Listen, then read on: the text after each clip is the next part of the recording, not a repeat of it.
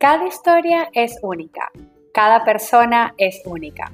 Por eso, tu historia única y particular nos inspira. Hemos creado este espacio para escuchar historias de mujeres en el sector industrial, para inspirarnos con su desarrollo de carrera y anécdotas personales. Este es un espacio donde existe una sola versión de tu historia, con el objetivo de inspirar a más mujeres alcanzar puestos de liderazgo y a más jóvenes a perseguir carreras en ciencias, tecnología, ingeniería y matemáticas.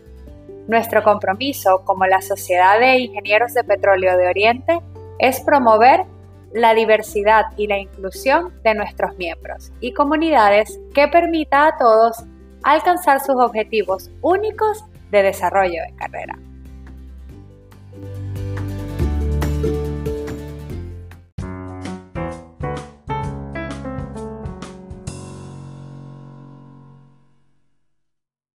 Bienvenida María Alejandra a nuestra primera cápsula de Mujeres en Energía. De verdad que estamos en nombre de la SPE y de toda la comunidad de mujeres en la industria petrolera y en la industria de la energía de Venezuela y de Latinoamérica.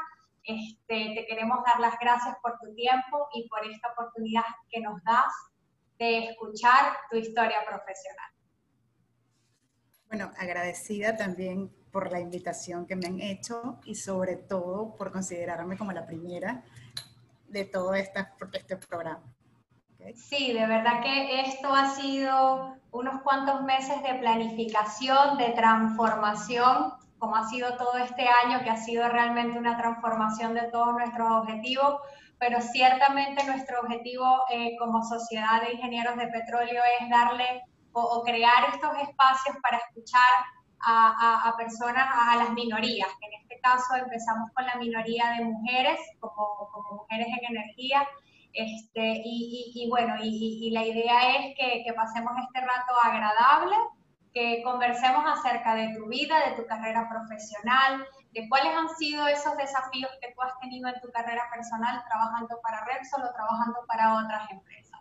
Entonces, Empezamos un poco con, la primera pregunta o con, la primera inquietud que todos tenemos es, ¿quién es María Alejandra?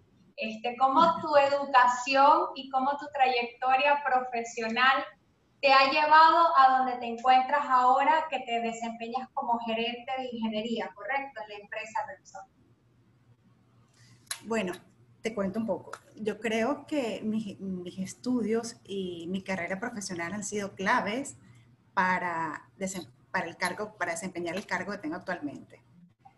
Eh, yo soy ingeniero químico, eh, estudié, bueno, estudié ingeniería química en la Universidad de Oriente y como requisito de grado hice las pasantías en ingeniería y proyectos en PDVSA Guaraguao, antigua PDVSA. Allí eh, fue mi primer encuentro con el mundo fascinante de ingeniería y proyectos eh, allí desarrollé mi tesis en, el, en, una visualización de un proyecto que se llamaba Manejo de Gases Ácidos de la planta de Muscar. Eh, eh, esa pasantía me permitió conocer y manejar muy bien varios simuladores que fueron fundamentales para conseguir mi, primer trabajo más adelante. importante que también en, en ese interín que hice mi pasantía tuve la oportunidad de trabajar en PDVSA para un proyecto eh, usando los simuladores, eh, se llamaba que el proyecto era manejo de los, no, era inyección de nitrógeno usando los compresores de PIDAP, ¿ok? Eh, bueno, terminé, mi, terminé mi pasantía, pasantía tesis, la presenté, y a los tres días de ya terminar mi trabajo, mi, mi, mi pasantía, decidí buscar trabajo. Todavía no tenía el título porque me faltaban unos, unos meses para tener el acto de grado. Entonces eh, decidí buscar trabajo y ese mismo día que empecé a buscar trabajo me llamaron de Tecnoconsul, que era una consultora, una gran consultora de ingeniería de su época. Eh, fui a la entrevista y bueno, comencé a trabajar como ingeniero de procesos junior. Allí, allí, tuve, la, allí tuve la gran suerte de, de que esa empresa subcontrataba a expertos en el área de procesos. Entonces, bueno, tuve la gran suerte de trabajar con ellos para varios proyectos. El, cliente, el cliente ahí era, era PDVSA. Eh, entonces, bueno, pues adquirí experiencia, trabajé, eh, trabajé en Puerto La Cruz y, después a los meses me enviaron para Caracas. Estando en Caracas, eh, me llaman de PDVSA para una entrevista. allí estaban buscando nueve posiciones para conformar un programa, se llamaba Programa Acelerado de Inspección y Corrosión. Ese programa eh, eran empleos directos con formaciones cortas para trabajar en el área de ingeniería de mantenimiento, eh, mantenimiento que le reportaba mantenimiento, reportaba mantenimiento mayor. Entonces, bueno, fui a la entrevista y decidí tomar el trabajo, aunque aquel me gustaba muchísimo, pero este representaba quizás un poco más eh, estabilidad económica, que él era eh, muy bueno, pero pues como todo trabajo en consultora era, muy, era temporal.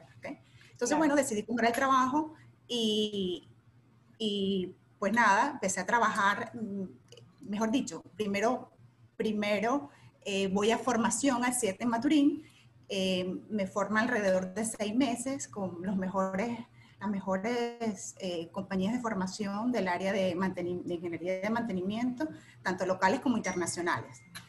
Eh, termino allí, me asignan a PDVSA Santomé. Allí, eh, en, el, en, el en la gerencia de mantenimiento mayor, el cargo era ingeniero de inspección y corrosión de equipos estáticos. Estuve allí en Santomé, posteriormente salí con el paro petrolero. O sea, con, eh, con, esto, con esto me estás diciendo que empezaste en Tecnoconsul, una consultora muy importante en Venezuela en una época de muchísimos proyectos y desarrollos de proyectos.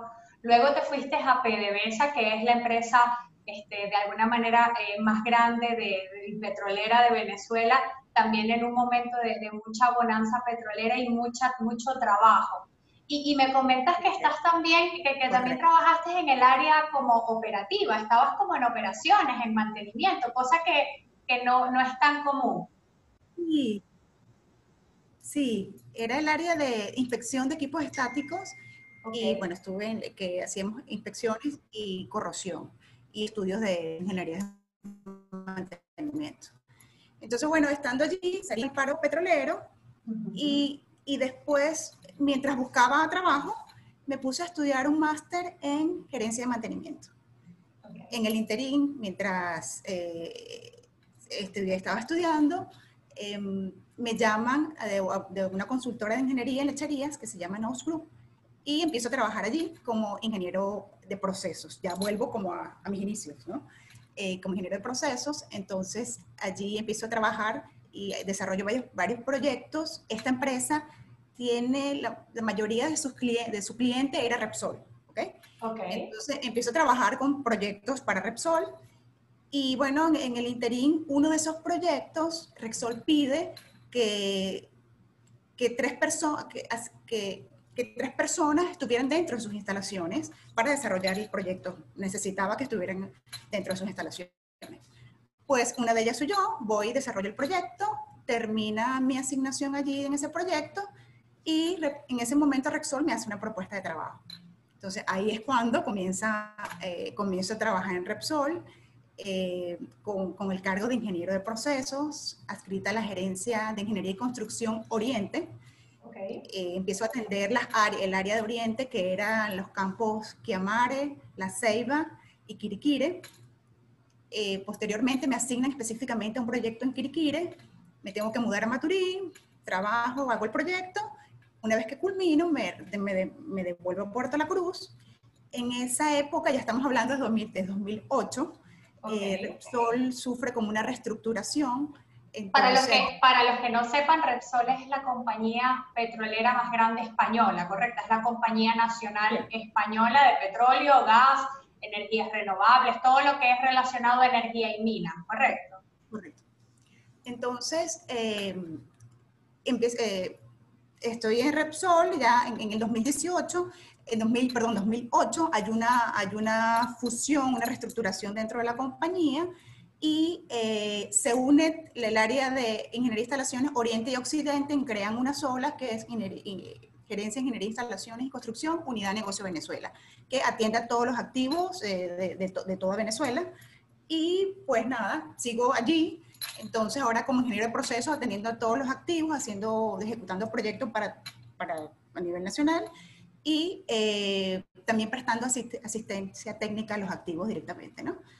Eh, posteriormente, ya tengo, después de ser tan técnica específicamente, eh, adquiero un, poquito más de, de, conocimientos integrales, empiezo a trabajar como ingeniero de proyectos, ya con mayor responsabilidad, paso un tiempo como ingeniero de proyectos, también atendiendo activos a nivel nacional, y posteriormente eh, me asignan como gerente de, del proyecto Nuevas Oficinas en Puerto La Cruz, culmino ese proyecto y desde 2017 soy gerente de Ingeniería, Instalaciones y Construcción de la Unidad de Negocios Venezuela, eh, cargo que tengo actualmente.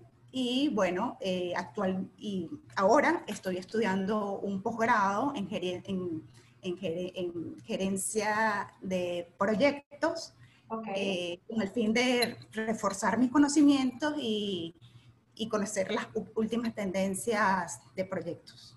Mira, cuéntame un poco más de ese momento en, en, la vida profesional de, de, tanto un hombre como una mujer. Esto ya no, no tiene nada que ver con, con, con, que seas hombre o mujer. Hay un punto específico en donde tú, por ejemplo, yo soy ingeniero eléctrico, este, a pesar de que he desempeñado toda mi carrera en el mundo petrolero, mis primeros años o mis primeros ocho años fueron trabajando en la parte eléctrica 100%. Y, y, escuchándote un poco ahorita que, que vienes y dices, bueno, yo estuve tanto tiempo en esta área técnica que, que, uno, que uno, esa es tu vocación, eso es lo que tú amas, por eso fuiste a la universidad, por eso, o sea, los proyectos técnicos siempre son como que están en el corazoncito de uno, ¿no? Cuéntame un poco de esa transición, o sea, cuando te tocó eh, moverte de ingeniero de procesos, que es tu vocación, a una posición más relacionada a, a, ser más integral, a de repente aprender un poco de mecánica, un poco de electricidad, un poco de instrumentación. ¿Cómo te sentiste con ese cambio? Mira, al comienzo fue un gran dilema para mí, te digo, porque yo decía al comienzo, o sea, yo soy técnica, o sea, yo soy técnica, buena técnica y seré buena técnica. Más, yo decía, no sirvo para ser, para, para para, para, hacer cargos gerenciales porque yo soy técnica. Uno, uno sabe como que al comienzo se autolimita.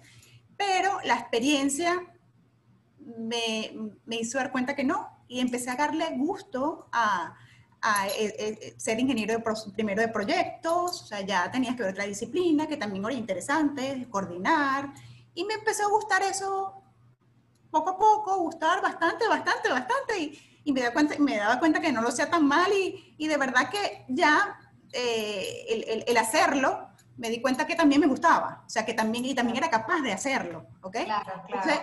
Entonces, pues sí es importante que a veces uno piensa, uno se, se, limita, miran, yo no puedo, y no, no es así, o sea, a veces hay que, arriesgarse y lo haces y punto, y sale bien, bueno, y si salió mal una vez no pasa nada, lo, pues lo, lo, lo vuelves a intentar. Sí, casualmente eh, en esta yo estoy pasando por ese momento en mi carrera y, y, fue como que ese corazón roto de que, mira, es que yo soy técnica, a mí me gusta la electricidad. Y resulta que, que, que igual que a ti, este, eh, uno pasa por esa, por, por esa, esa dualidad de, de eh, ese sentimiento que tú sientes como que no, yo estoy moviendo mi carrera hacia algo que no me gusta, a mí me gusta mi parte técnica y resulta que descubres saliendo de tu zona de confort, descubres cosas maravillosas y, y también te descubres a ti mismo como profesional y dices, wow, yo no pensaba que, que esto lo hubiese podido hacer yo sola o yo hubiese podido hacer que un equipo trabaje para un objetivo que tenemos todos en común y lo hice. Entonces, sí, ciertamente este, autolimitarse es una de las barreras que uno tiene que empezar a, a, moverse y, y, y, tratar de lo que yo he aprendido en mi corta carrera y creo que con lo que acabas de decir lo, lo estás reforzando, por lo menos para mí, es que salirte de tu zona de confort casi siempre trae cosas buenas. Este, entonces, eh, otra cosa que me llamó la atención y te quería preguntar, eh, eh, estás estudiando una maestría en, en, gerencia. eh, ¿consideras que, o sea, como que un líder se hace, nace? ¿Qué consideras de los ingenieros que nos toca desempeñar cargos gerenciales, cargos de supervisión? ¿Y qué herramientas crees que este máster que estás haciendo te ha dado?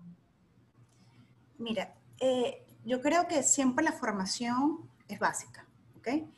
En cuanto a que se nace y hace, hay muchas teorías, pues yo considero que, que las dos, ah, existen las los, los, dos casos.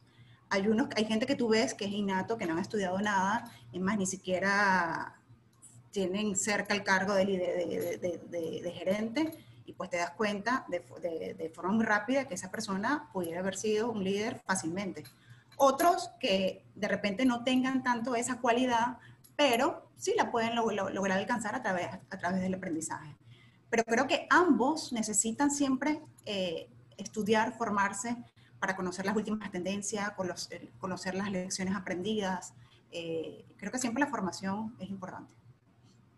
Estoy completamente de acuerdo. Educación, como dicen en CNN, educación, educación y más educación. Totalmente. Este, este bueno, mira, cuéntame un poco de, de los desafíos, tanto profesionales que has tenido durante tu carrera, al igual que los desafíos que tú has considerado que han sido únicos eh, de María Alejandra eh, y de María Alejandra como mujer para adentrarnos un poco en este tema de diversidad e inclusión. Ok, bueno, desafíos profesionales eh, ha sido muchos. sin lugar a dudas, el más importante ha sido el proyecto de ecuación de la de las oficinas de, de Repsol en, en lechería. Em, eh, básicamente, como te, explico este proyecto, eh, aquí había que adecuar un, había que adecuar un edificio que tenía fines comerciales para eh, convertirlo en, en oficinas del, del, sector petrolero. Pero no eran cualquier oficina, tipo de oficinas, eran unas oficinas eh, que tenía que cumplir con los requerimientos de, a nivel corporativo de Repsol, eh, que es como un espejito o una mini representación de la sede principal de Repsol, que, que, es la sede más importante a nivel mundial. Pues eso es lo que... Lo que una, una, expectativa bien, bien alta. Eso es lo que, lo que representaba ese proyecto, ¿no? Entonces, eh, ¿qué, me incorporan a este proyecto como, como gerente, eh, ya, pero ya, en su, ya, bien, ya estaba en su fase de, ejecución y sabes los, los, los retos que, que, que, eso, que eso representa, ¿verdad? Sobre todo porque había muchísima presión para eh, que este proyecto terminara en un tiempo corto, porque el contrato de arrendamiento de las antiguas oficinas eh, estaba por vencerse. ¿ok? Entonces, bueno, como todo proyecto, hay un, eh, tenía problemas, siempre hay problemas, pero este tenía todos los problemas. y en ejecución. O sea, y con un deadline bien estricto. Sí, no, ya estaba, ya estaba arrancada la, la, la, fase de, de, construcción y pues eh, tenía muchos problemas, entre ellos este, no estaba bien definido, el proyecto tenía eh, serios problemas eh, de retraso, ya el presupuesto estaba excedido, la contratista que ejecutaba los trabajos de mm, las obras civiles y electromecánicas, pues tenía serios problemas de rendimiento. Entonces hubo que tomar decisiones importantes eh, para, pues para, para mejorar la situación. Entonces, bueno, entre ellas hubo que rescindir contratos, preparar nuevos alcances, y hacer nuevas, nuevas licitaciones y bueno, y todo lo que, el tiempo que eso conlleva, que también estábamos limitados en tiempo. Eh, hubo que despedir, eh, despedir gente porque estaba afectando seriamente también el progreso del proyecto. Se diseñó una estrategia eficaz para eh, acortar los tiempos de mudanzas, ¿no? Y bueno, final, finalmente este, el proyecto eh, se completó con voluntad y esfuerzo de todo el equipo que participó en el proyecto. Se logró, eh, nos logramos mudar a la nueva fecha planificada, hubo que hacer una planificación y, y dentro del nuevo presupuesto asignado por todos los eventos que ocurrieron, y bueno, esa desviación fue del 1%. De, verdad, de verdad. Y me imagino que hubo muchos fines de semana trabajados para que eso se lograra. Sí, bueno, de verdad, horrible. Eh, para mí representó un desafío bien grande porque me costó mucho esfuerzo, bueno, nos costó, o sea, todo el equipo, eh, noche, fines de semana, eh, eh, pero tuvo mucho aprendizaje, ¿sabes? y, Y, y, finalmente me sentí, cuando ya, ya estuvo todo el mundo mudado, me sentí feliz por haberlo afrontado y por haberlo completado. Qué bien, qué bien, qué, qué bonita historia. Y, cuéntanos, cuéntanos un poco también, ahora que, te, pregunté en este caso eh, en cuanto a los desafíos, ¿no? En cuanto al desafío más, el proyecto como más complicado, que me llama la atención, este, eh, cualquiera puede pensar que, un proyecto, o sea, como que cuál ha sido el desafío más este, difícil o, o, importante que he tenido en mi carrera y uno dice, bueno, seguramente es el proyecto de cómo llegar a Marte en 2033, ¿sabes? Y resulta que, que a veces los proyectos que parecen más sencillos, los proyectos que parecen este, algo normal, algo bueno, una construcción en un edificio bajo estas expectativas, este, pero que en este caso, como dices tú, te lo dan en un, en un punto específico que es la ejecución, con un tiempo muy corto para ejecutar y además con una mala planificación, una mala ingeniería o una ingeniería deficiente, hace que este, realmente eh, eh, eh, como profesionales a nosotros nos digan, mira, tengo este problema, solucionalo ingéniatelas, porque como ingenieros tenemos que ingeniárnoslas para solucionar esos, esos problemas de gran envergadura que muchos tenemos aquí en, en, nuestra industria petrolera. Pero ahora cuéntanos eh, algo satisfactorio, o sea, un proyecto en donde, en, en donde tú hayas dicho, este, estoy en mi punto, este momento o, o este momento de mi carrera fue, fue muy satisfactoria, me gustó mucho. Cuéntanos un poco de, una historia positiva que hayas tenido en tu carrera. A ver, momentos satisfactorios también han sido muchos. Em, recuerdo eh, en mis inicios cuando eh, era ingeniero de proyecto, no, perdón, ingeniero de procesos, eh, ya estando en Repsol, logré demostrar que había un error eh, un error de diseño en, los, en, los, en, unos calentadores de una planta de tratamiento de gas para una turbo, una, para una termoeléctrica. ¿okay? Eso era un campo que tenía Repsol en Marinas. Entonces fue muy satisfactorio para mí porque se hicieron pruebas en campo que finalmente demostraron mi hipótesis. Entonces, bueno, eso fue lo máximo. Para llegar allí hubo, hubo, discusiones con el fabricante, que no, que sí, yo demostraba y ellos decían que no, que sí. Bueno, finalmente las pruebas lo dijeron todo y de verdad que eso fue como... Ese día, ese día que tú recibiste esas pruebas fue como que yo lo sabía. Yo lo dije, yo, lo, dije. Y, y, y, en parte uno dice, soy ingeniero de procesos. O sea, de verdad demostré para lo que estoy hecha, para lo que estoy preparada, ¿no? Este, y, ahí, te quería comentar, otro que también fue importante para mí, aunque me, lo, me pediste uno, pero te puedo comentar otro. Claro. Eh, fue cuando me dieron eh, oficialmente el, cargo de gerente de Ingeniería de Instalaciones y Construcción de la Unidad de Negocio de Venezuela, ¿no? Eh, allí, ¿por, ¿por qué fue especial? porque yo tuve anteriormente casi dos años encargada del proyecto de, de, la gerencia, pero no era titular. ¿Okay? Entonces, una vez que, que, terminó el proyecto de nuevas oficinas, pues me dieron la titularidad, oficialmente el cargo, pues. Claro. Entonces, eso, eso representó para mí como el cumplimiento de, de un sueño que, que, que, lo visualicé cuando hice mis pasantías. ¿Te acuerdas que te, te, acabo de contar que hice mis pasantías en PDVSA, antigua PDVSA?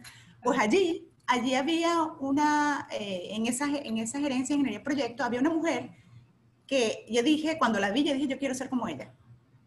¿Sabes? Entonces, ¿Por qué? ella, Fue mi, ella, ella, fue mi referente porque ella, mm, primero tenía un amplio conocimiento en proyectos, era ingeniero químico también, y cómo, cómo gestionaba los equipos, cómo, cómo, cómo se manejaba, cómo, cómo gestionaba los proyectos.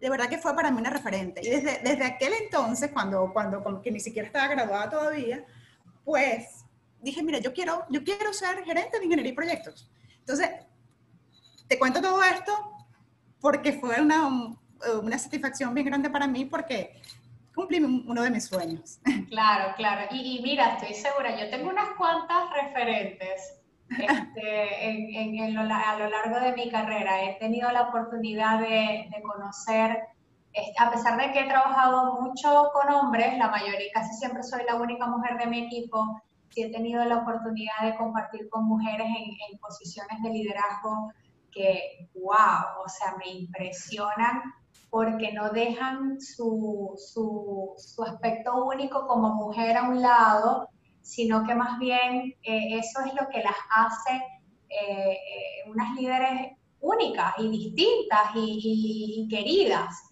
Y, y, en, parte este, esto me lleva a, a, a la próxima pregunta que te quiero hacer eh, nosotros estamos en el mundo petrolero, acá en Venezuela, que es el sector que, reina o que reinó por muchos años en la bonanza petrolera y que aún este, sigue, sigue siendo la mayor población o, una parte importante de la población se sigue educando y trabajando en el sector. Y esperemos que, que vengan muchas cosas buenas más. Pero ¿has sido tú desde ese momento en que tú eh, te graduaste, hiciste tu pasantía, has sido testigo de algunos cambios que han lanzado a más mujeres a puestos de liderazgo. Cuéntanos un poco cómo es hoy eh, lo que siente María Alejandra, de lo que puede lograr o de las limitaciones que tiene o, de lo que ella, ella se considera como profesional a, cuando te graduaste y, de repente la cosa no estaba tan poblada de mujeres como está hoy en día.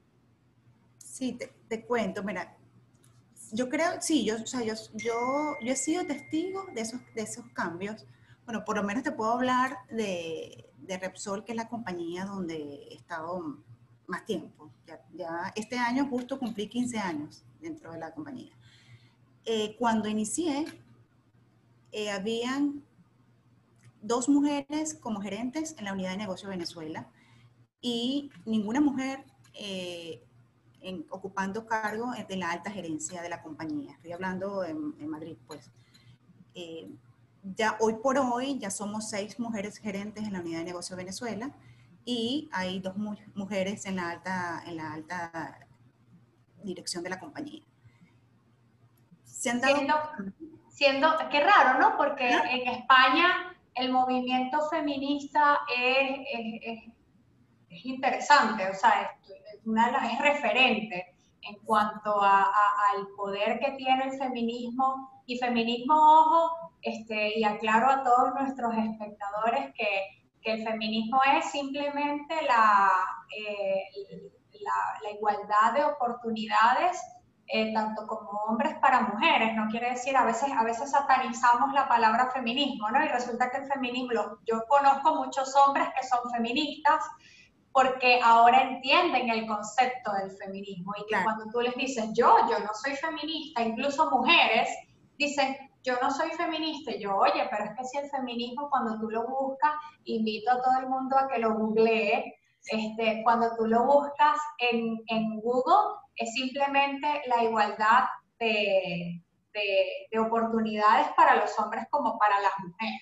Entonces, e, es raro ver que, que un, en una empresa eh, tan importante para, para, España, un país, como te digo, clave en, en lo que es el feminismo en, en, Europa, tenga tan poca representación de, de, nosotras las mujeres. Cuéntanos un poco más. no, lo, lo, que ocurre, bueno, quizás no sé si me, no me expliqué bien, pero yo te, estoy comparando las gerencias que reportan, aquí reportamos, se reporta al director de la unidad de negocio, ¿ok? Claro. Y, y, lo que estoy comparando en Madrid es la alta gerencia que reportan al presidente, ¿ok? Claro, que antes no había ninguno, era, o sea, era un mundo de hombres totalmente.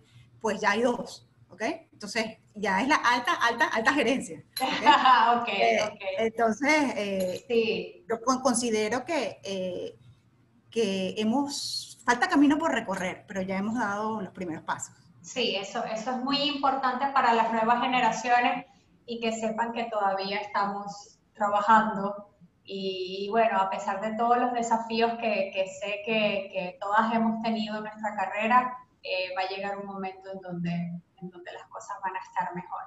Este, hablando un poco del tema de, del, del, feminismo y de las mujeres, porque estamos en una cápsula de mujeres en energía, este, algunas investigaciones dicen o nos proporcionan evidencia que la inclusión y la diversidad desbloquean la innovación y la creatividad e impulsan eh, un mejor rendimiento empresarial. Es decir, donde hay diversidad e innovación, eh, perdón, diversidad e inclusión, tú vas a tener eh, más creatividad.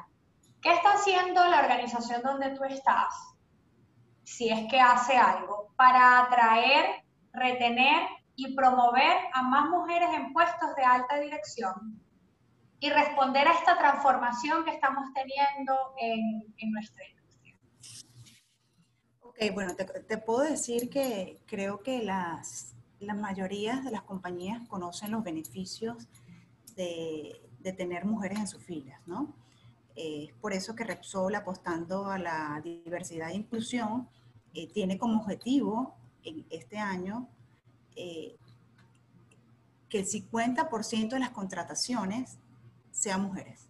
¿okay? Esto aplica para todas las unidades de negocio a nivel mundial. En este sentido, también todos los beneficios y todas las remuneraciones en, en, compañías son, no tienen distinción de sexo. ¿okay? Lo cual eh, eso hace que las, las, mujeres es, sigan estando interesadas en estar, de estar en la compañía.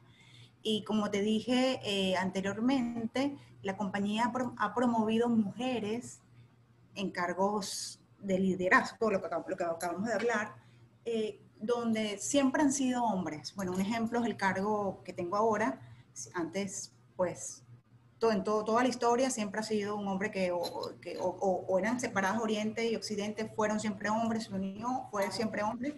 Y la gerencia, mejor dicho, ya no es la gerencia, es la dirección de proyectos y facilidades que están en Madrid, toda la vida fue hombre. Hoy, hace dos, de hace dos años, es una mujer.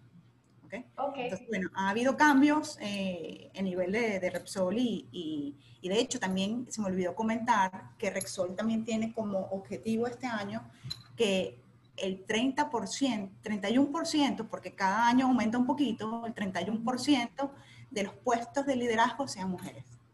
Qué bien, qué bien, qué bien. Y, y, y, en parte como para aclarar un poco, que eso es una pregunta que mucha gente me hace cuando, pero nos hace cuando estamos tipo en, en reuniones, pero es que ¿por qué tienen que darle prioridad a las mujeres? No, resulta que cuando tú ves en algunos países desarrollados más que todo, Incluso Venezuela creo que es un caso. El tema es que en Venezuela no poseemos como un centro de estadística actualizada. Claro. Pero cuando tú vas a la universidad, ves, en, incluso en, en, algunas carreras de ingeniería, ves que está, eh, la demografía es casi un 50 y 50%. Es decir, que las mujeres están educándose exactamente igual que, que los hombres. Eh, el tema es que cuando llegamos al campo laboral, resulta que también eh, cuando, cuando llegas al campo laboral en una etapa de tu vida en donde de repente no tienes ciertas responsabilidades, este, eh, pudiera, pudiera haber como una igualdad. Pero el verdadero problema, el verdadero desafío está en, en esos puestos de liderazgo. Y, y, no quiere decir que es que las mujeres queramos gobernar el mundo, ¿no? Pero resulta que somos el 50% de la población mundial Claro. Y, y, y, y, entonces se están tomando decisiones en todo el mundo que, que el 50% de la población mundial pudiera también colaborar a tomar decisiones de otra manera. Entonces yo, yo siempre, siempre digo, yo no sé si el mundo sería mejor si las mujeres lo gobernáramos. Lo que sí sé es que sería distinto. No sé si bueno o malo, pero sí sería distinto, porque ciertamente somos tenemos una manera distinta de pensar que nuestros compañeros hombres, pero yo he tenido, eh, mira, es más los hombres que, han, que me han acompañado a, colaborar, a entender mi punto de vista y que quieren, están interesados en, moverse a, ser más inclusivos e incluso a, entender nuestro problema. Entonces yo, yo de verdad te digo que yo me siento en un momento muy importante en la historia de, de las mujeres, de las mujeres profesionales y bueno, este, ya yo tengo muchas más preguntas, pero este, de verdad que estamos recibiendo muchísimas preguntas del público. Entonces, en este momento vamos a leer algunas este, para, para, bueno, para también darle esta oportunidad al público en estos últimos 15 minutos que tenemos. Eh, la primera pregunta que, que tenemos eh, es de Liz Balbuena. Eh, María Alejandra, ¿qué consejos le das a las mujeres para lograr una carrera exitosa desempeñando roles de liderazgo en alta gerencia? Bueno, a ver, primero, el mundo, para mí el mundo de petróleo y gas es un mundo fascinante, que siempre está en movimiento, innovador, eh, que tiene mucho, mucho por aprender y es bien remunerado. Entonces, mi consejo sería que esas esa chica que primero que se forme, ¿ok? Que se forme, que se prepare, que se prepare bien y que se esfuerce por alcanzar el puesto que ella, que, ella, que ella desee lograr, ¿ok? Porque finalmente que fijemos, que lo visualicemos y que somos capaces de lograrlo. Y lo más importante de todo, que no nos autolimitemos y que no tengamos miedo. Muy bien, me encantó tu consejo. Lo ¿Cómo tomo nota? Tenemos otra pregunta acá de un caballero, José Ramos, eh, que pregunta por qué sigues apostando por Venezuela. ¿Por qué sigo apostando por Venezuela? Porque creo que esto no puede ser infinito. Creo que aquí hay mucho, hay mucha riqueza y ya, ya tenemos ya bastante tiempo, pero creo que el cambio, el cambio viene. Eh, adicionalmente, creo que tenemos campos importantes donde hay un trabajo muy lindo por, por hacer, ¿ok? Eh, para desarrollarnos. Hay mucho, mucho, hay mucho trabajo por hacer, desde el petróleo hasta turismo, o sea, Venezuela tiene por explotarse, wow, por explotarla, increíblemente. También tengo toda mi, familia, mi, familia está, toda mi familia está aquí y pues sigo confiando de que, de que, de que vienen, vienen tiempos buenos. Este es nuestro país, esto nos pertenece. Claro que sí. Este es un país hermosísimo con muchísimos recursos naturales y a pesar de que estamos pasando por, un, por una etapa bastante complicada en nuestra economía, en nuestra sociedad, este, como tú bien dices, ya eh, a, los, que nos toca estar jóvenes ahorita, eh, yo sé que esto va a pasar pronto y que, vamos a tener esa valiosa oportunidad de, reconstruir eh, todo el país y, llegar, llegar a donde tenemos que llegar como con todo lo que tenemos, aparte de la gente. La gente de Venezuela es Maravillosa, sí, sí, sí. este, tenemos otra pregunta eh, de Georianis Bastardo.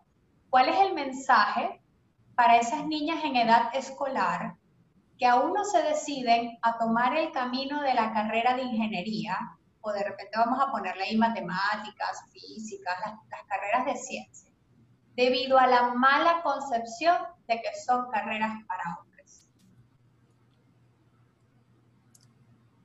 A ver, em, yo creo que mostrarle este tipo de plataformas, este tipo de iniciativas, sería importante que la vean, porque ciertamente hay un, hay un mal concepto, o mejor dicho, un concepto, un concepto que ya es del pasado, que ingeniería es carrera de hombres y pues nada, nada, más lejos de la realidad. Yo estudié, cuando yo estudié años atrás, no te voy a decir cuántos porque me vas a sacar. No, no, tenemos que dar esa, esa información acá. Pero ya cuando estudié ingeniería química, la mayoría eran mujeres. Mecánica ya había menos mujeres, pero ya había bastantes mujeres. Y eléctrica, tu, tu, tu área ya, bueno, un poco menos, pero había mujeres. Entonces, quizás es un concepto, es que se han quedado con un, concepto del pasado. Entonces, mi consejo sería que, que revisen un poquito ya material reciente, que eso cambió.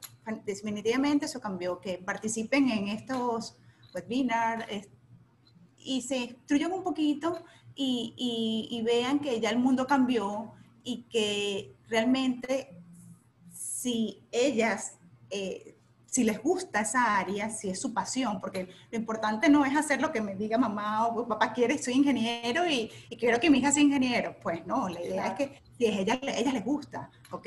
Porque yo creo que también el éxito de una carrera está en que tú hagas las cosas con pasión, porque te pueden pasar miles de cosas, pero si si te gusta lo que haces, pues tú lo superas. Pero si es porque mi papá es ingeniero y quiere que yo sea ingeniero, pues entonces, un poco también yo creo que antes de, focalizarse en qué les gusta, y si les gusta, bueno, un poquito empezar a ver cuál, cómo, cómo, es el mercado hoy en día en cuanto a carrera, en cuanto desde el punto de vista de universidad, desde el punto de vista de trabajo, ya eso, eso cambió, ya eso es la historia, ¿ok? No, y, sabes que también eh, eh, empezar a hacer modelos, eh, el hecho de que tú hayas aceptado venir para acá a contar tu historia, tú eres un referente para las estudiantes que hoy están trabajando, que hoy están escuchando este, este espacio. Yo como ingeniera soy un referente también porque yo expongo que sí se puede, que sí se puede estudiar una carrera de hombres, que, que sí se puede eh, trabajar en un área donde, donde reinan eh, este, los hombres. Entonces, eh, las redes sociales también creo que están ayudando a que a que chicas en, el fútbol, en, cosas que normalmente eran los hombres, donde lo que, lo que nosotros veíamos por la televisión, eh, están siendo referencia y están inspirando a niñas que tienen los mismos sueños a perseguirlos. Entonces, este, yo creo que, que el, el, solo hecho de que tú hayas contribuido con, con, esta, con este comité que es de Mujeres en Energía, en exponerte, en contar tu historia, ya tú estás este, poniendo tu granito de arena eh, ante, esta, ante esta inspiración que tenemos que darle a las niñas, a que no hay límites, de que no, tu sueño no es ni muy grande, ni tu sueño es muy masculino, ni tu sueño es muy femenino, es, tu sueño es tu sueño y es único. Y bueno, con esto este, tenemos muchísimas preguntas pendientes, pero ya se nos acabó el tiempo. Este, de verdad que nos hubiese, van a haber otras sesiones con otras mujeres igualmente maravillosas como María Alejandra y con esto le voy a dar el pase a nuestro presidente de la Sociedad de Ingenieros de Petróleo, Ángel Guerrero. Eh, el micrófono es todo tuyo, Ángel.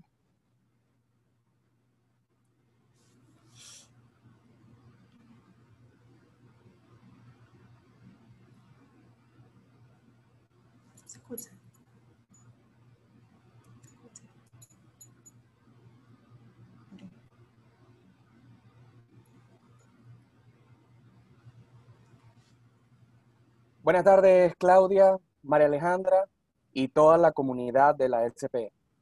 María Alejandra, nos has inspirado el día de hoy compartiendo tu historia, la cual nos ayuda a todos ver y analizar los desafíos que has logrado sobrellevar para lograr una carrera exitosa. Creo que a todos nos llegó tu comentario acerca de esa persona de referencia o modelo de la cual tú te inspiraste para luchar y trabajar para cumplir tus sueños. Yo creo que el día de hoy vas a hacer referencia para la mayoría de nosotros que hemos escuchado tu historia. Aquí en la SP de Eastern Venezuela estamos inaugurando el día de hoy este espacio para promover la diversidad y la inclusión, conversar acerca de ello y aprender. El día de hoy aprendimos acerca de los retos de una mujer exitosa y en el futuro vamos a conversar acerca de otras historias exitosas en todo el espectro de la diversidad e inclusión. Quiero agradecer a todo el equipo de WIN Diversity and Inclusion por la preparación durante los últimos meses para lograr este objetivo. A María Alejandra, nuestra primera estrella en este programa, en especial a ti, que has decidido tener el control del progreso de tu carrera y nos has acompañado el día de hoy. We are SP. Feliz tarde a todos. Gracias. Chao. Muchas gracias a todos por acompañarnos y los esperamos en la próxima cápsula que estaremos eh, mencionando y notificándoles por las redes sociales quién será nuestra invitada en la próxima cápsula que será exactamente en un mes. Muchísimas gracias y feliz viernes para todos. Feliz tarde. Gracias Claudia. Chao. Gracias Ángel.